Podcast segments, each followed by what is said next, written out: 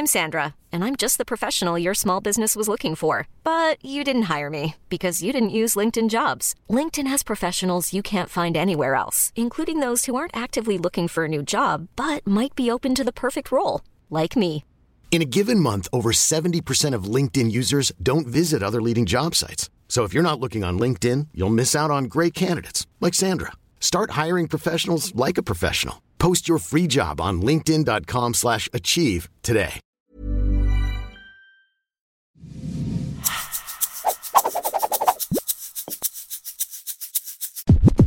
Entonces ya, ya estuvimos en acciones, ya estuvimos por intereses, en, entre acciones e intereses también platicamos un poquito de los dividendos. Así. Viene eh, hasta que eh, al momento el que todo mundo le interesa porque ya hasta los abuelitos invierten en criptomonedas. ¿Qué pasa con si tengo mi, mi- mi carterita en Bitso, en, en Taurus o, en cualquier wallet famoso ahorita de, o exchange Así es. De, de criptomonedas? Eh, es una inversión, ¿no? Bueno, es. mala, ahí este, Es una inversión. es una inversión, ¿no? Exactamente, es una inversión. O No sea, entremos en juicios de valor. Exactamente. ¿Quién es uno para juzgar si es bueno o malo? Es que esté libre de simplemente pecado es que aviente la primera piedra, ¿no? Así tal cual. Exactamente, exactamente. ¿Cómo se trata? Este- ¿no? Hay, hay criptomonedas. Eso, eso es muy interesante, Ori, porque aún y que la ley fiscal es algo que se reforma y se actualiza todos los años, no han tocado el tema de la ley fintech, que tú sabes que apareció en el 17, la ley fintech, y sí tocó regulaciones, obviamente, ¿verdad? Tú sabes, regulaciones a las fintech, a las no fintech. al ámbito fiscal, sí, pero no al ámbito fiscal. Nadie tocó de que cómo le vamos a retener el impuesto aquí. Pero la ley del impuesto sobre la renta es muy clara. O sea, las personas físicas deben de pagar sobre cualquier incremento en su patrimonio, ¿de acuerdo? Siempre y cuando no esté exento de acuerdo a la ley. Así de sencillo. Hay un artículo que es el 93 y dice, todo esto es exento. Un ejemplo, ¿verdad? En la ley del. Si no está exento, pues hay que pagar, así de sencillo. ¿verdad? Tienes que pagar sobre el incremento en tu patrimonio. ¿Qué es lo que yo recomiendo de manera conservadora? Y, y digo, ah, probablemente lo pienso y lo digo, y malamente, porque muchos y buenos fiscalistas dicen, pues si no te está diciendo que pagues sobre los ingresos en criptomonedas, no son grabados, ¿verdad? Y dices tú, bueno, es como lo veas, pero de manera conservadora yo te diría, tienes que pagar un impuesto. Tienes que o sea, no hace lógica que algo no tengas que pagar si es No, se- no, no vas a escapar libre, ¿no? Exacto, exacto. O sea, o sea no, no hay hilo negro, ¿verdad? No hay de que "Ay, si inviertes en criptomonedas, pues no pagas impuestos. No es así. Este, te digo porque la ley se protege y siempre tiene sus, sus preceptos muy amplios donde viene de que, ¿sabes qué? Tienes que pagar sobre cualquier incremento en tu patrimonio. Uh, que la pues dices, pues ya valió, ¿verdad? Y eso le dice otros ingresos. Dice, cualquier otro ingreso que no esté mencionado en los capítulos anteriores van en el capítulo noveno que se llama de los demás ingresos. Punto. punto. Entonces, ¿y cómo es ahí, Ori? Pues muy sencillo, simplemente se te va a acumular el anual. Tú en tu declaración anual este, vas a meter tus, tus ingresos, en este caso los demás ingresos, y, va- y vas a meter el- la ganancia que tuviste, pero ahí prácticamente es un autocálculo, ¿verdad? Pues, ¿Cuál es la ganancia que tuviste? Obviamente lo puedes sacar en tus plataformas, en, Sí, en tu en el intermediador financiero, en este caso Bitso, etcétera. Este, te, obviamente cuánto fue tu utilidad, cuánto fue el costo, en cuánto la vendiste y tienes tu utilidad, ¿verdad? Este, menos las comisiones que te hayan cobrado, etcétera, pues tú sabes lo que retribuiste de esta, de esta plataforma y eso se tendría que mencionar en los demás ingresos y pagar el impuesto. Así de sencillo. Sí, fíjate que en los demás ingresos también hay pagos provisionales de manera trimestral. Sí menciona que puede haber pagos provisionales de manera trimestral. O sea, tú puedes irlos informando de manera trimestral, Lo que debe sin decir, embargo- ¿no? Tú puedes ir a- adelantándote. adelantando el impuesto, claro. ok. Así es. Eh, De, de hecho, de hecho, es el deber ser, que te vayas adelantando trimestralmente. ¿verdad? Tú ves de los demás ingresos, se declaran los demás ingresos, este, cada puedes hacer una provisional con este tipo de ingreso y listo, ¿verdad? le vas adelantando el pago. Y ya tienes un pago provisional anual. En la práctica, Uri, nada lo hace. Todos No, declaran hasta hasta, el el anual, final. los que deciden declararlo, ¿verdad? Porque obviamente hay demasiados que dicen, eh, ¿hay algún timbrado? No. No. Dice, pues entonces no pago. Así de sencillo. ¿verdad? No, Digo, que- Mira, ya es el riesgo de cada quien, porque lo correcto y, y lo que te diría en una clase de civismo fiscal es que si estás teniendo un incremento en tu patrimonio, tienes que cooperar con la sociedad. ¿ok? Así Que- de sencillo. ahí te va otra pregunta, ¿no? Referente a este tipo de plataformas. ¿Cuál es el momento donde existe realmente esta ganancia? Y, y- y- y aquí va la experiencia, ¿no? En este tipo de plataformas, yo de mi cuenta de Banamex, Santander, etcétera, transfiero a la cuenta wallet de Bitso, por ejemplo. Eh, eh, de esa misma cuenta está en pesos, compras criptomonedas, las mantienes, las vendes, se convierte otra vez en pesos mexicanos. Ahí como tal, ahí no es el momento de grabar impuestos, ¿no? Sino que tendría que ser cuando llegue ya tu cuenta este, eh, de institución financiera normal. Mira, Ori, honestamente yo pienso que no, porque la ley marca, cuando el código fiscal marca el momento de la enajenación, o sea, lo marca el código, y el momento de la enajenación es desde que se pacta el precio, desde que se realiza la transacción o desde que recibes el dinero. Cualquiera de las tres la que pase primero. Ok. ¿De acuerdo? Eso lo marca código. Entonces, ¿qué pasó en esta? Tanto pactaste el precio, dice, como realizaste la enajenación, o sea, la transacción. Ya, ya sucedieron dos de cualquiera de las tres que activan el hecho fiscalizador en este caso, ¿de acuerdo? El hecho es la enajenación. Ya sucedió. Personalmente, yo diría, atendiendo este, este precepto de código, sucede cuando lo vendes en Bitso. Que no te lo hayas mandado a tu cuenta es indiferente. Ahora bien, vámonos a la práctica. En la práctica, ¿el SAT te va a revisar tu cuenta de Bitso? No. No. Entonces, no lo declaran, ¿verdad? Y yo no lo declararía. Yo no lo declararía. Te lo digo honestamente y aquí confesándome. Yo no lo declararía cuando si todavía está en Bitso porque no me van a pedir mis estados de cuenta de Bitso, ni van a saber si tengo cuenta de Bitso, probablemente. Entonces, es la situación. O sea, una cosa es el precepto legal que te dice, sucedió la enajenación, ahí, compañero, ¿me explico? O ya recibiste el dinero, porque a veces pasa que te mandan el dinero por adelante, pero ni le he vendido. Pues el código también se protege y dice, recibes dinero, bueno, pacta la operación, se realiza la, la enajenación o recibes el dinero. La primera que pase es enajenación en ese momento fiscalmente. Porque está ocurriendo ya tal cual, pues una venta, ¿no? Ya no tienes como. Pues es que ya pasó, realmente ya le ganaste, el dinero ya lo tienes tú, que lo tengas en Bits o lo tengas en tu cuenta de tu banco preferido es indiferente. Es indiferente. Entonces, e, esa es la verdad. La, ahí va otra. Y aquí vamos a creo que cambiar un poquito con el tema de, del billete en físico. O puede ser también dado también en, en modo digital. Compra y venta de divisas, ¿no? Hay una ganancia ¿Qué tratamiento? ¿También se va hacia otros? También es de los demás ingresos, es correcto. Todas las utilidades cambiarias también son de los demás ingresos. Dime quién declara utilidades cambiarias en los demás ingresos. Personas físicas, no he visto ninguna en 30 años. Sí, obviamente a las, empresas. Exactamente. Ahí sí. Exactamente. en las empresas no, no. Las empresas tenemos que estar declarando mes por mes la utilidad cambiaria. Es un, acuérdate, más el tantito de personas físicas, pero personas morales declaran sobre ingresos nominales y pagan por un coeficiente de utilidad. Es lo normal, hay muchos regímenes, pero voy a hablar del general de ley por coeficiente de utilidad. Y entonces, dentro de los ingresos nominales es todo lo que facturaste, utilidad en enajenación de activos fijos, utilidades cambiarias y demás ingresos, para no mencionarte seis conceptos más, pero de los demás ingresos. Entonces, todo eso se suma por el coeficiente de utilidad y pagas, ¿verdad? El 30% de esa utilidad. Que también, este, y, aquí un saludo a Margarita Bentencourt, eh, es contablemente, o sea, en la contabilidad financiera, por normatividad, también hay un apartado para ir calculando o tener bien identificado esta parte de la ganancia. Correcto, correcto. Y, tienes, y tienes que ir evaluándolo al final de cada periodo operativo que, es mensual en México, obviamente, y así te lo, te lo marca la ley. Mensualmente tienes que evaluar el tipo de cambio de la, del diario oficial de la federación y tienes tu cuenta de dólares y tu cuenta complementaria, que es la que te ajusta obviamente al tipo de cambio y esa diferencia es pérdida de utilidad cambiar, ¿de acuerdo? Y ahí va. que ir declarando. Ahí va otra, ¿no? Y, vámonos todavía con este tema, este, lo, lo, lo, millennial, dijeran mis abuelitos. Eh, invertir en estas plataformas de crowd equity, crowdfunding, eh, Snowball, Brick, que es inmobiliario, este, y por ahí creo que se me está pasando eh, Play Business, o sea, estas empresas, estas plataformas donde alguien lanza un proyecto, ¿no? Tú le metes un dinerito y te dice que te va a dar un rendimiento, ¿no? En, tantos meses. ¿Ahí qué tratamiento tiene?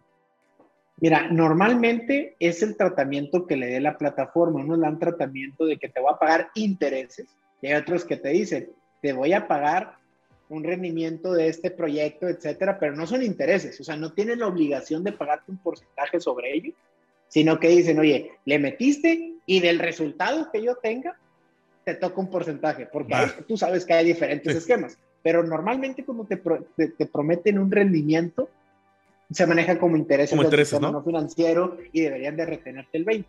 ¿Cuál es el problema? Que muchas de ellas se manejan como fintech, ni siquiera el sistema no financiero no te retiene, no nada, porque están súper, eh, súper. Está todo ese vacío, súper vacío, ¿no? Exacto, está ese vacío de la ley fintech de que yo no soy del sistema no financiero, yo no estoy pagando intereses, pago un rendimiento, aunque prometiste un rendimiento, pues es un interés, va sobre un dinero, pero porque la ley también lo marca, o sea, se le, se le conoce como interés y boom, o sea, el interés es muy amplio en el ámbito fiscal.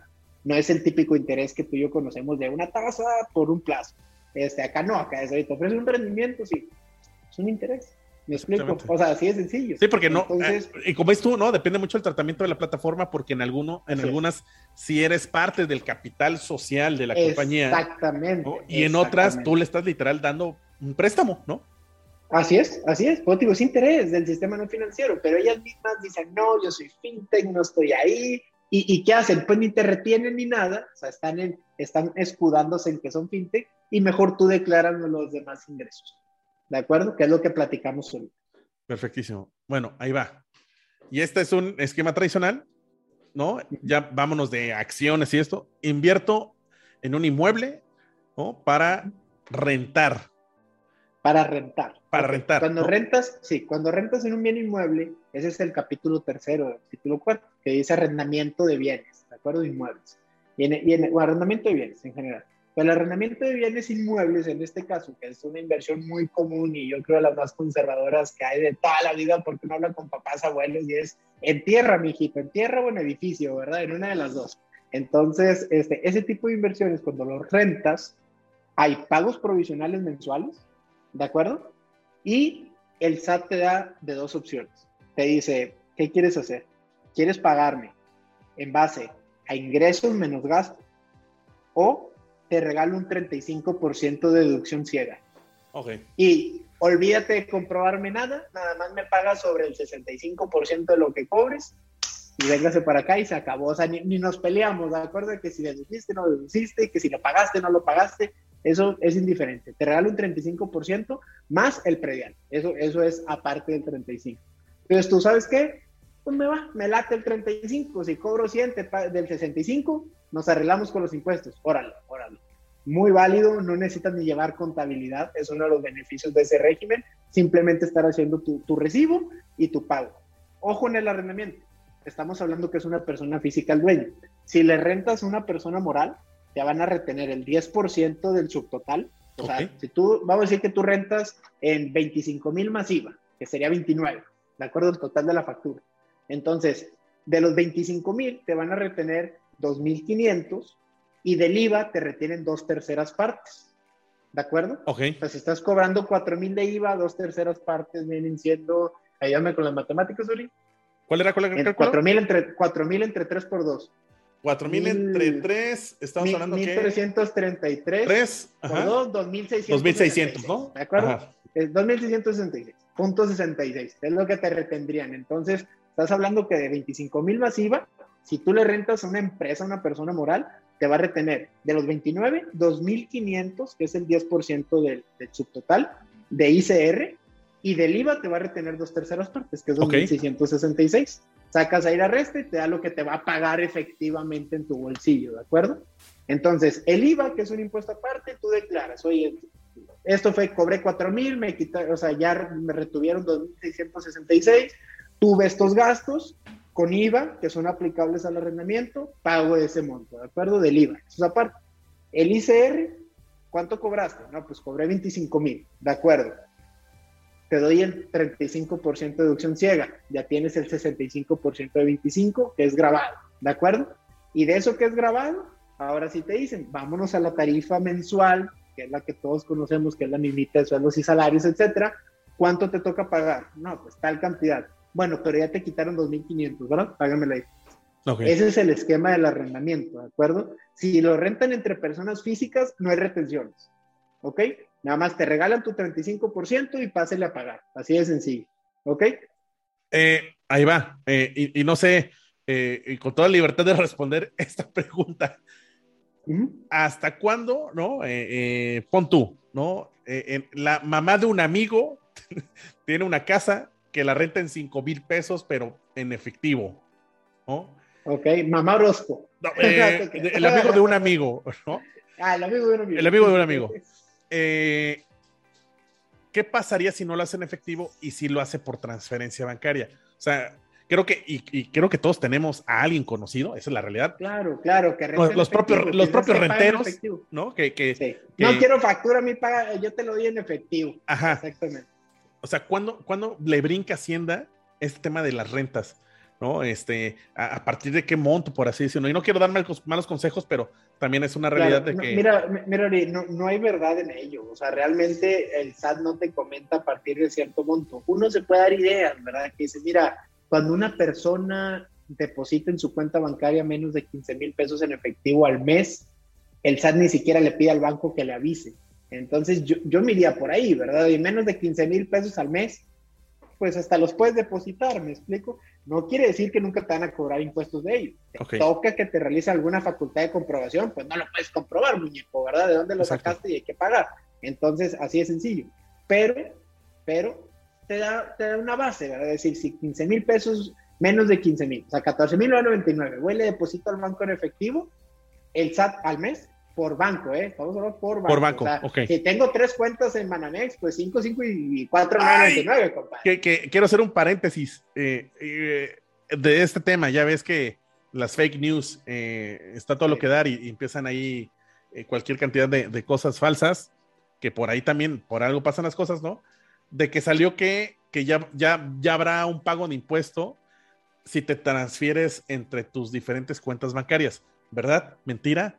Tú eres el Es mentira, sí, sí, no, no, mentira completamente. Es que lo que viene, mira, ni es impuesto nuevo ni mucho menos. Lo único es que dentro, dentro de las reglas de carácter general del SAT, que es la resolución miscelánea fiscal, en una de las reglas, el procedimiento que tienes que seguir para comprobar que esos traspasos entre cuentas tuyas, pues realmente es un traspaso entre, entre cuentas. Pero ¿cuál es la bronca? Que la manera en que fiscaliza el SAT es que ellos, acuérdate que los estados de cuentas son timbrados, ¿de acuerdo? Entonces ellos tienen manera de decir, fulanito de tal, metiendo el RFC. Oye, vamos a recordar a la gente qué significa que esté timbrado. Claro, que esté timbrado es simplemente que al momento de, realizar el comprobante, se le tiene que pedir autorización al SAT para poder emitirlo. ¿De acuerdo? Una vez que le pides autorización al SAT, él te regala una cadena digital, en este caso que es la cadena original SAT, y esa cadena es el timbrado, ¿de acuerdo? Es un chorizo así de números y letras, ¿de acuerdo? Entonces, eso es lo que hace y te da constancia que está registrado en la base de datos del SAT. ¿Ok? Perfecto. Bueno, entonces, un timbrado es que el SAT ya sabe. Ya sabe, Tiene un código ahí, una... Exactamente, tiene un código donde ya registró todo lo que está, se está informando en este comprobante. Se efectuó la operación, ¿no? Así por así decirlo. Así es, y, lo está registrando, o sea, la información de la operación, ¿verdad? Es bien importante eso. Entonces, eh, ellos meten un RFC y pues van a venir depósitos bancarios, de acuerdo a todos los estados de cuenta bancarios timbrados. No, pues un millón de pesos, vamos a suponer. Pero de ese millón, que fue 500 y 500, vamos a suponer que de la cuenta 1 le pasaste 300 a la 2. O sea, realmente tuviste 700 mil de ingresos, no el millón, ¿de acuerdo? Pero esos 300 los pasaste de la A a la B. ¿De acuerdo? Vamos a suponer un ejemplo muy sencillo. Entonces, ¿cuál es, ¿cuál es el problema en este caso? O sea, que dices tú, pues yo no tuve el millón de ingresos, tuve 700, nada más pasé 300 de mi cuenta A a la cuenta B. Entonces, como el timbrado les dice que tuviste un millón de depósitos, por eso salieron estas fake news a decir, oye, pues el SAT va a decir que tuviste un millón de depósitos y es ingreso, porque la ley sí, o sea, la, verdad la autoridad fiscal en ese, en ese asunto es muy dura, o sea, ellos siempre presumen que es un ingreso, como todo. ¿Cuál es la chamba del SAT? Presumir que tuviste más ingresos y menos deducciones. Y, también una realidad, ¿no? Este, nos estamos volviendo más digitales, ¿no? En su momento 2012, 2013, con la ley de lavado de dinero, para tratar pues. de, limitar el trabajo del dinero en efectivo. se está mudando dinero digital. Entonces es para tampoco pensar mal de, de dónde proviene una transferencia, una cosa así, ¿no? Más que nada creo que esa es la esencia y la naturaleza de lo que, de, de investigar por qué te estás efectuando en, eh, transferencias a ti mismo y en montos que son significativos, ¿no? Claro, claro. O sea, todo empezó con la ley de lavado de dinero, pero fue una, fue una ley que vino a cambiar el ámbito fiscal completamente. ¿Por qué? Porque al no ser efectivo es rastrear por la autoridad. Así de sencillo. Entonces, al limitarte operaciones en efectivo, pues ¿qué es lo que hizo? Que todos pagáramos más impuestos, porque ya en lugar de tener esto en efectivo y te prohíben dónde invertirlo, porque te dicen, ah, vas a comprar un coche hasta 300 mil pesos, vas a comprar una propiedad hasta 600 mil pesos. Entonces tú, no, la propiedad vale un millón, pues tienes que tener en el banco 400 si la quieres comprar, muñeco, ¿verdad? O sea, así de sencillo, aunque tengas el dinero en efectivo no puedes, o sea, ya es ilegal. Es Entonces, ilegal. Y para meterlo al banco hay que pagar impuestos. Entonces, fue una medida obviamente, ah, ah. acorralando. Sí, acorralando en lo fiscal, o sea, vino a cambiar el ámbito fiscal completamente. Entonces, regresando a la pregunta original de cuánto monto de una renta puedo ahí este, seguir sin declarar, yo te diría, pues mira, el SAT te da una pauta. Si tú depositas menos de 15 mil pesos, porque dice hasta 15 mil, o sea, hasta menores a 15 mil, entonces 14,99, ponle para abajo, el banco no tiene la obligación de decirle al SAT de que, hey, fulanito vino y me depositó esto en efectivo. Ok. okay? porque la campaña que está ahí es, es un programa que se llama Regulariza TICR y lo mandan cada dos años. en el 17 lo mandan en el 19, en el 18, en el 20 y así se va, ¿de acuerdo? Ah. ¿Qué es lo que hacen? Se esperan para que haya algo de carnita en las actualizaciones y los recargos, pero principalmente, principalmente el tema ahí es que como el banco ya les dijo que tuviste esos ingresos en efectivo y obviamente no hay un timbrado amarrado al efectivo, ¿qué es lo que hace el SAT? Te dice, eh, banco tal, me dice que en enero recibiste 20 mil en efectivo, tal, tal, tal, te lo suma, te dice, aquí está la línea de captura, pásale al banco a pagarla, por favor. O mándame una aclaración de que es ese dinero. de que ese dinero, ¿no? Así es, de que es ese dinero, pero pues obviamente la mayoría de las personas son de no, pues ya, ya, ya, me, cacharon, exacto, ¿cómo le compruebo que no es ingreso? ¿verdad? Así de sencillo, porque vas a decir, es un préstamo. En efectivo están prohibidos por la ley del ICR. Si es un préstamo en efectivo, es ingreso. Así de sencillo. O sea, también está cómo debes de realizar las transacciones que no son ingresos. Entonces, ese es el tema de los 15 mil. Y en la pregunta original, yo diría, si es de 15 mil pesos para abajo, no le vería bronca, no le vería problema. Muchos dirán, no, pero es muy poquito. Yo recibo 100 mil en efectivo y nunca me han dicho nada. Obviamente, es porque no los metes al banco, porque no los metes al banco, ni es la realidad. Sí. los gastas en gasto corriente donde no hay un timbrado y pues ahí sí es imposible, obviamente, que vayan y te rastreen que tuviste ese gasto. Pero págate una tarjeta de crédito con ese efectivo de tus rentas para que veas que sí hay manera de que te puedan fiscalizar. Claro. ¿De acuerdo?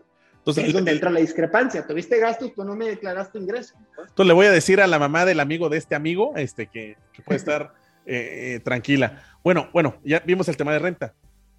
Compro una casa, vendo una casa, compro un DEPA, vendo el DEPA. ¿Qué tratamiento? ¿Es similar? Es, es, es, que depende. ¿Lo compraste para vender o lo viviste y luego lo vendiste? Ah, ¿es diferente? Eso es, lo, es, es diferente. Okay. ¿Y, y, y, cuántos años te marca la ley para darte una exención de 700 mil UDIs? ¿Ok? Que son 4 millones 400 mil pesos aproximadamente. De utilidad, ¿eh? O sea, ojo, No, de que valga, o sea, de utilidad. Ok. Entonces, e, exacto. Entonces, estamos hablando de que si lo viviste por al menos tres años, te ganas esta exención de 700 mil UDIs. O sea, prácticamente es free tax, ¿verdad? O sea, lo vendes y es free tax. no pasa nada.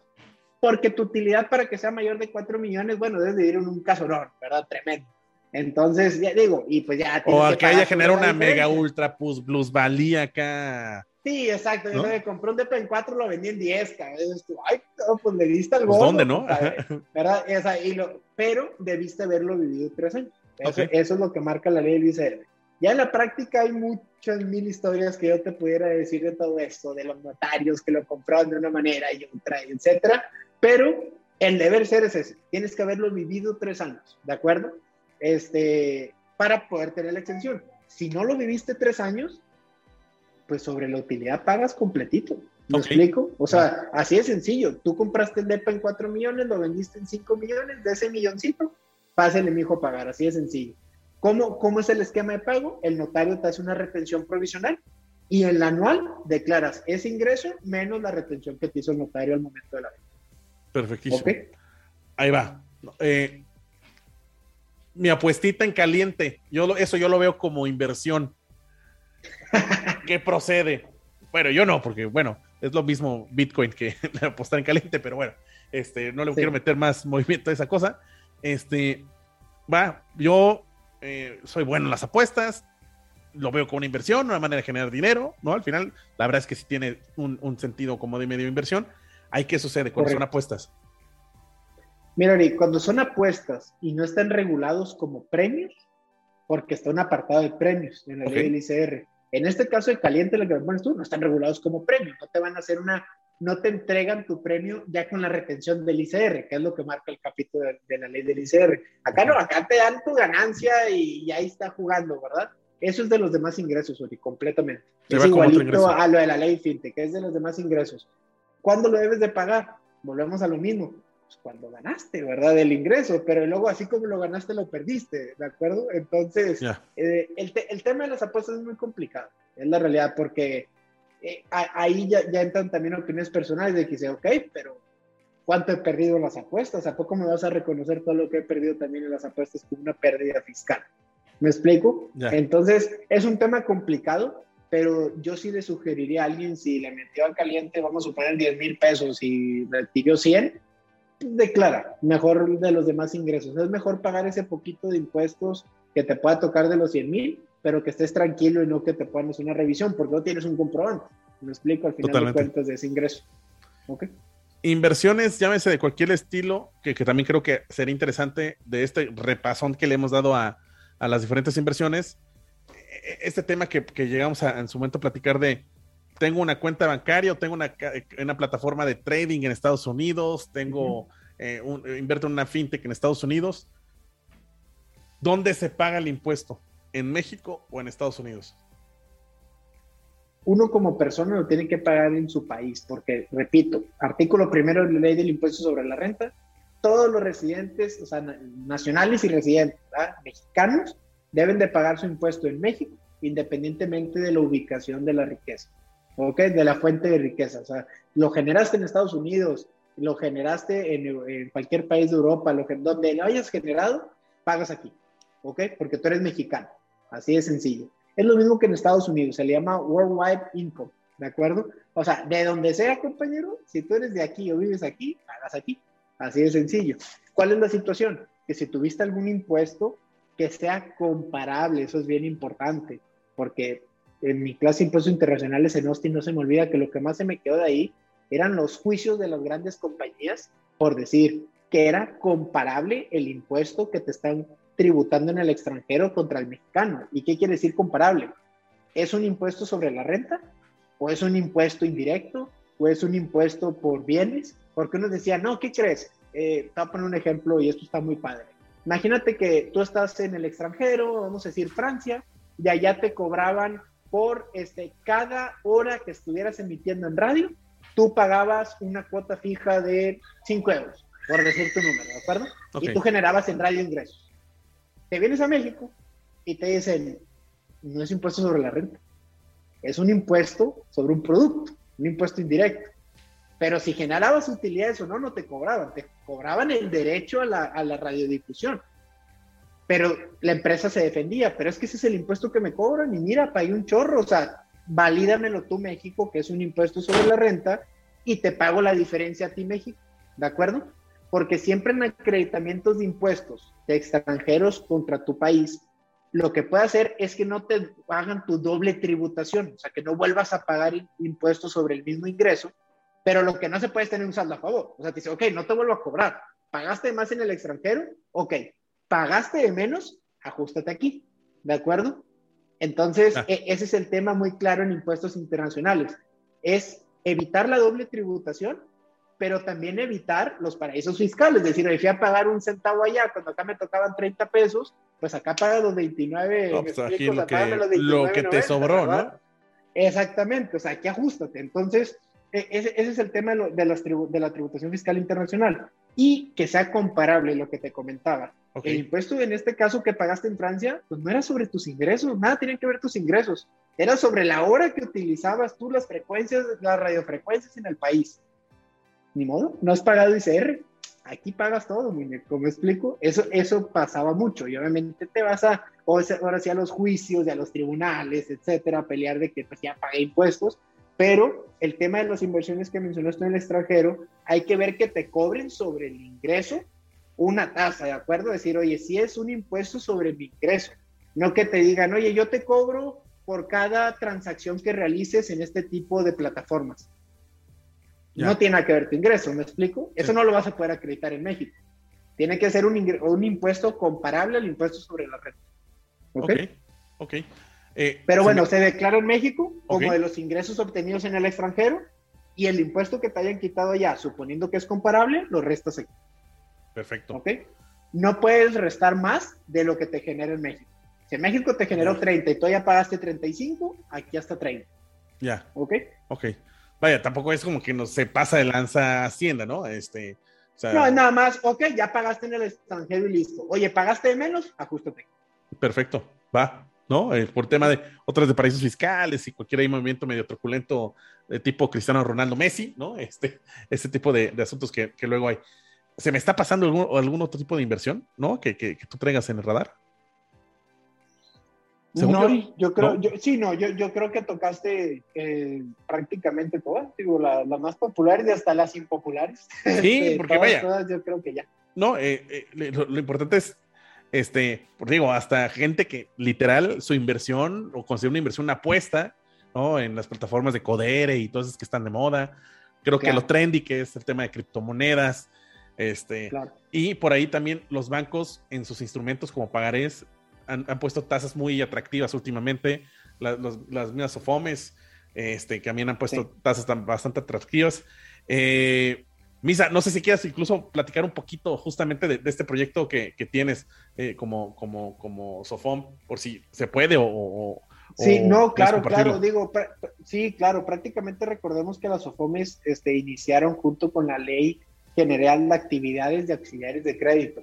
Este, esta, esta ley nació obviamente para que los que no tenían acceso a crédito en, el sistema eh, bancario eh, tuvieran acceso a créditos, ¿de acuerdo? Sí, es sencillo, principalmente pymes. Entonces, ¿qué es lo que pasa? Eh, sabemos que los bancos son demasiado burocráticos, tienen que hacer demasiados análisis porque al ser instituciones tan grandes, pues la única manera en que puedan funcionar es a través de la burocracia. Si no hay burocracia, no pueden funcionar, no pueden depender del criterio del ejecutivo que tienes en el banco, o sea, tienen que pasar un proceso burocrático, ¿de acuerdo? Entonces, al entender eso, es donde los auxiliares de crédito tienen ahí un pasito adelante. ¿Por qué? Porque al no estar reguladas, por ejemplo, los OFOMES, y no me y no refiero a que no estén reguladas por Conducef o que no reporten a, la, a Buró de Crédito o CNVB, solamente no están reguladas por Comisión Nacional Bancaria de Valores en el, en el efecto de que esté reportando todo. Me explico, que te hagan una auditoría. Eh, o sea, simplemente es, no te realiza una auditoría un despacho certificado por CNBV y con eso te ahorras demasiados costos. Pero tienes que estar reportando tu cartera vencida, tienes que estar reportando el total de tu cartera, tienes que estar mandando buró de crédito toda tu operación. O sea, a lo que voy, sí tienes muchas regulaciones, conducir te regula, tienes que tratar bien a tus clientes, ¿de acuerdo? Entonces, eh, eso es muy importante. La limitante de las OFOMES es que no pueden obtener recursos del público en general. Eso es bien importante porque al no estar reguladas por CNVB, pues no puedes estarte promocionando que invierte conmigo, soy una SOFOM, etcétera, ¿de acuerdo? Entonces, normalmente el fondeo es de los mismos socios, ¿ok? Socios y friends and family. Oye, que si un tío quiso, bueno, pues es tu tío, el quiso, él toma la decisión y ahí hay ciertos aspectos que tú dices, bueno, pues consideras o no a tu tío público en general, ¿verdad? O sea, ¿cómo está la situación? Mientras no le ofrezcas un producto de ahorro, por así decirlo, pues él vino y quiso meter el dinero, yo se lo tomé, ¿de acuerdo? O sea, es su dinero y, él quiso. Hay también un concepto de inversionista calificado, arriba de 7 millones y medio de pesos ya se considera que pues el señor no es bobo, ¿verdad? exactamente. Si lo, está invirtiendo, si lo está invirtiendo es porque él quiere y porque sabe. O sea, alguien que tiene esa cantidad de dinero, pues de perdido se presume que tiene conocimiento de dónde está poniendo el dinero. ¿Ok? Entonces ese es un inversionista calificado. Y ese no entraría como público en general. Entonces hay varias maneras de que una pueda obtener recursos normalmente, como es el caso propio, pues de los mismos socios, ¿de acuerdo? O sea, se tiene recursos de los mismos socios. Si alguien quiere participar de familia, igual se le ofrece una pequeña serie B para que sea socio y ya le pueda aportar capital a esa, serie B. Entonces, ya al tener este dinero como capital, la SOFOM, lo presta sin tanta burocracia. Si estás obligado a tener identificación del cliente, eh, obligados solidarios, identificación del beneficiario final en la empresa, etcétera. hay muchos formatos y requisitos que te pone como quiera la Comisión Nacional Bancaria de Valores, pero no tienes todo el proceso de auditoría, etcétera, que tienen los bancos, Por ejemplo. Entonces, Obviamente, las SOFOMES ofrecen más intereses de lo que te ofrece un banco. Un banco tiene demasiados gastos y costos fijos, una SOFOM no, ¿verdad? Tiene una oficina y listo, y desde ahí puede operar sin ningún problema. La situación de las SOFOMES es, por ejemplo, aquí en el caso de nosotros que es FinCitri, se llama la SOFOM, este, FinCitri lo que hace es que se dedica exclusivamente al préstamo de, a las pequeñas y medianas empresas, ¿de acuerdo? Pero préstamos a corto plazo, ¿de acuerdo? O sea, ¿por qué? Porque no te interesa pagar una tasa alta a una SOFOM, porque una SOFOM paga alto a sus inversionistas. Entonces, obviamente su tasa tiene que ser mayor, así de sencillo, la que te cobre. Entonces, es una tasa mucho más elevada que un banco. Pero el problema es que en la práctica muchas empresas o no tienen acceso a créditos bancarios, que es donde entra una SOFOM a auxiliarlos, a auxiliarlos con el crédito, o sí tienen acceso a crédito bancario, pero es muy burocrático, se tarda tiempo y las oportunidades en la práctica afuera son al momento. Sí, para aprovechar un proveedor, un descuento. Exacto. oye, ahorita si pagas el día de hoy, te hago un 5% de descuento de la cartera que me debes. No, y dices tú, pues tú, pues, es la nalal. ¿No? Eh, hablas al banco y te dicen, vamos a pasarle su, su, su, solicitud de crédito, nos tardamos de tres a cuatro días hábiles para que pase el jurídico, jurídico se toma cinco días hábiles, que es una semana, y si lo autorizan en jurídico y en análisis, entonces ya le podemos tramitar el crédito y queda como en una semana.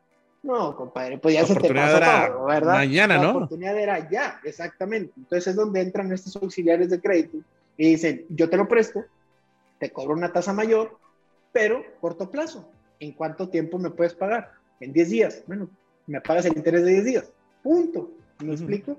Entonces, normalmente ese, ese, es el esquema que maneja FinCitri y, y varios sofomes en el mercado si lo manejan. Yo te apoyo al momento y me pagas el interés de esos días, que es una tasa muy alta. Pues sí, es mucho más alta. Pero es un financiamiento estratégico, ¿no? Pero es un financiamiento estratégico, es decir, ¿cuánto me cobras? No, pues yo te cobro el 3% mensual, o sea, vamos a hablar un 36 anual. Pero pues en 10 días, ¿cuánto fue el dinero? No, pues fue 5 mil pesos, un decir, depende del monto. A 5 mil pesos, ¿cuánto te ahorraste? 20 mil de mi cartera. Pues es negocio, trabajaste con el dinero de alguien más y te ahorraste 15 mil pesos en esa jugadita. No, y sobre todo que, que, eh, luego empiezas a jugar mucho con el capital de trabajo, ¿no? De, oye, este, eh, tengo que aprovechar o comprar este, eh, materia prima. Compras más volumen. más volumen y son oportunidades de descuento. Y ahorita, y tú sabes que perfectamente te va, te va, a caer la cobranza en uno, dos o tres días y pues, ahorita, o sea, es, o sea, justamente se parece Es que el crédito en actividades auxiliares, en, estas organizaciones auxiliares, si ya no tienes acceso al bancario, yo te digo, si tienes acceso al bancario, la tasa es mucho mejor, dale por ahí. Obviamente te cobran comisiones, seguros de vida, etcétera, que también es otro beneficio de las OFOMES. No, no son tan burocráticos en ello. Algunas ni cobran comisiones de apertura, ni comisiones por disposición, ni te obligan a tener seguros de vida, ni mucho menos, ¿de acuerdo? Hay otras que dicen, mejor tenemos una garantía prendaria o mejor agarramos una garantía fiduciaria, etc. O sea, hay, hay más flexibilidad, siento yo, en el tema de las, estas sofomes, por decirlo así en general, hay más flexibilidad en los esquemas y en los productos que te puedan ofrecer. Muchas veces son trajes a la medida. Oye, a ver, contigo, ¿qué podemos hacer? No, pues yo tengo este, esta casa. Bueno, te la tomo en un fideicomiso. O sea, vamos a abrir un fideicomiso donde las reglas del juego es, me pagas el crédito, te la regreso no me pagas, la ejecuto y me la quedo, ¿verdad? Así de sencillo. Entonces, e, e, es tan variable todos los productos que puede ofrecer una Sofón, pero lo importante es eso, aprovechar simplemente la, el capital de trabajo, apalancamiento, como diría uno, responsable, o sea, porque también es muy peligroso, ¿verdad? O sea, dices, esto es muy peligroso agarrar deuda y que no te salga. no, vaya, de, que... en dos o tres días me pagan. Era dos o tres días, ¿no? Uno, un mes. Exactamente, porque dices, oye, tienes que sacar el punto de equilibrio, como siempre les digo, es bien sencillo. El punto de equilibrio es los intereses que me vas a pagar contra lo que te vas a ahorrar. Menos de esos días, ¿te vas a tardar en pagarme? Sí, en negocio, dale para adelante. Más días de eso, ni lo saques, compadre. O sea, te vas a salir. Te estaría dando un daño, ¿no? Casi, casi. Exactamente, te estoy haciendo un daño. Entonces, yo creo que también lo importante de los OFOM es saber asesorar al cliente este, en ese aspecto. Y pues es el brazo financiero del despacho. Nosotros lo vemos mucho en el tema fiscal de que, oye, requiero este año tanto capital para pagar estos proveedores porque el IVA me está pegando en este mes, bla, bla, bla. Yo te fondeo. ¿Cuándo me lo puedes pagar? En dos, tres días preferible pagar ese interés a, pasar todo ese IVA al SAT, ¿de acuerdo? Porque tú lo necesitas para trabajar todavía. Entonces, ese es el tipo de esquemas que estamos logrando y, y, pues bueno, estamos muy contentos con ello porque este brazo financiero poco a poco ha ido creciendo orgánicamente entre los clientes en base a recomendaciones y siempre muy seguro, ¿verdad? O sea, siempre tratamos nosotros de líneas de crédito prestar una clientes que conocemos su insight como asesores al final de cuentas fiscales, sabes si son empresas sanas, si es por crecimiento o si realmente trae algún problema. Y dos, este, cuando ya son créditos fuertes se pide garantía fiduciaria y es un bien inmueble. ¿verdad? Se hace una evaluación y se presta 2.5 a 1. Así de sencillo. Que, que un por 40% ejemplo, del valor. No, y, y, es importantísimo. Por ahí Paul Bernán, que en su momento menciona que que, que, el crédito es el aceite de la economía, que, que la falta o la carencia de, de, de, crédito es lo que hace y ahorca a, a, los países y a las empresas. O sea, sí. son estas alternativas de eh, que bien administradas, bien apalancadas, bien planeadas, ¿no? Son grandes oportunidades que se pueden tener. Grandes, grandes oportunidades, porque estás logrando cosas que no puedes lograr por ti solo. Es como pedir ayuda, ¿verdad? Es como que alguien te dé una mano siempre y cuando esa mano no te vaya a empujar después, ¿verdad? Exactamente. Entonces, es una mano que realmente te saca, no una mano que te agarra y luego te regresa, y peor, ¿verdad? Entonces, ese es el tema. Un apalancamiento responsable siempre es bueno, pero el tema de responsable es donde está lo difícil, que tienes que analizar obviamente los escenarios y tomar una decisión de acuerdo a la capacidad de pago de tu empresa, etcétera. Pues, Misa, eh, fueron, nos extendimos mucho más, pero la verdad es que qué episodio tan más sabroso en cuanto a información, cómo fuimos eh, y cómo fuiste tocando y, y asesorando los temas de, de las inversiones, incluso un preámbulo para tal vez posteriormente hacer un capítulo específico de, de, de Sofomes. Este, ¿Dónde te pueden buscar? ¿Cómo te pueden contactar? Sí, pues digo, mis redes, soy una persona muy introvertida en redes sociales, realmente, este, y también por, creo que por el área de trabajo, siempre he considerado que ser asesor fiscal, contable y hasta financiero de las empresas es algo de mucha, vamos a decir, mucha confianza, es un puesto de, de demasiada confianza y mucha responsabilidad. Normalmente ha sido recomendación de clientes con clientes y así nos gusta ir creciendo, pero las redes sociales es de Fico SC, nos van a encontrar en cualquier red social, van a ver que está muy tranquilo, nada de, de andar imponiendo posts todos los días, ni mucho menos. Mi red personal, es mi, mis redes sociales son Misael Montalvo, nada más así pegado. Este, y digo, repito, soy muy introvertido, pero cualquier mensajito que me dé por ahí, por lo mismo que, que, no hay tanto movimiento en mis redes sociales, nos entiendo muy rápido.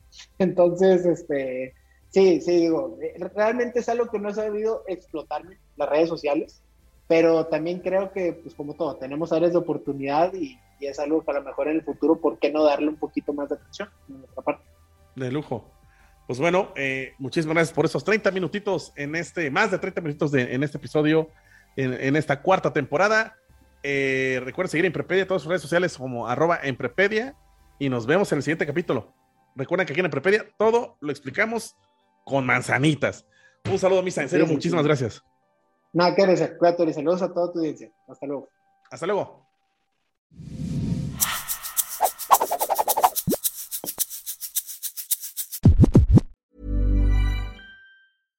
My business used to be weighed down by the complexities of in person payments. Then, Tap to Pay on iPhone and Stripe came along and changed everything. With Tap to Pay on iPhone and Stripe, I streamlined my payment process effortlessly. Now I can accept in person, contactless payments right from my iPhone. No extra hardware required. What's truly remarkable is how I can cater to all of my customers' payment preferences. Whether they're using cards, Apple Pay, or other digital wallets, Tap to Pay on iPhone and Stripe ensure a smooth checkout experience every time. And it's not just me. Stripe helps businesses of all sizes, from local markets to global retailers, scale quickly and stay agile. To learn how Tap to Pay on iPhone and Stripe can help grow your revenue and reach, visit stripe.com/tapiphone.